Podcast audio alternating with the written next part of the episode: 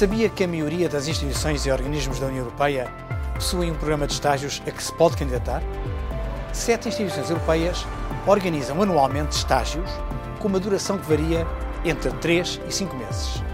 Os estagiários podem ser estudantes, licenciados ou linguistas e realizam tarefas semelhantes às dos assessores em início de carreira.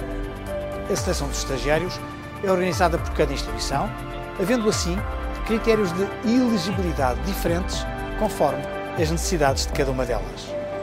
No Parlamento Europeu existem diversas modalidades de estágio.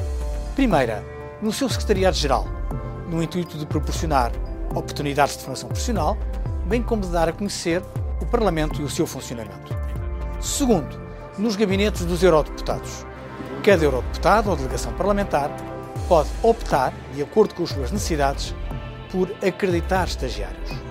Algumas delegações optam por programas de estágio específicos com procedimentos próprios. E terceiro, nos grupos políticos que integram o Parlamento Europeu. O grupo PPE, por exemplo, oferece estágios remunerados com a duração de 5 meses para cidadãos da União Europeia, de países associados e de países candidatos à adesão. E para ajudar todos os que desejam estagiar junto às instituições europeias, criei há alguns anos no meu site um dossiê esclarece dúvidas, ajuda e reencaminha os candidatos para as diversas oportunidades de estágio da União e que está disponível em www.carloscoelho.eu estágios.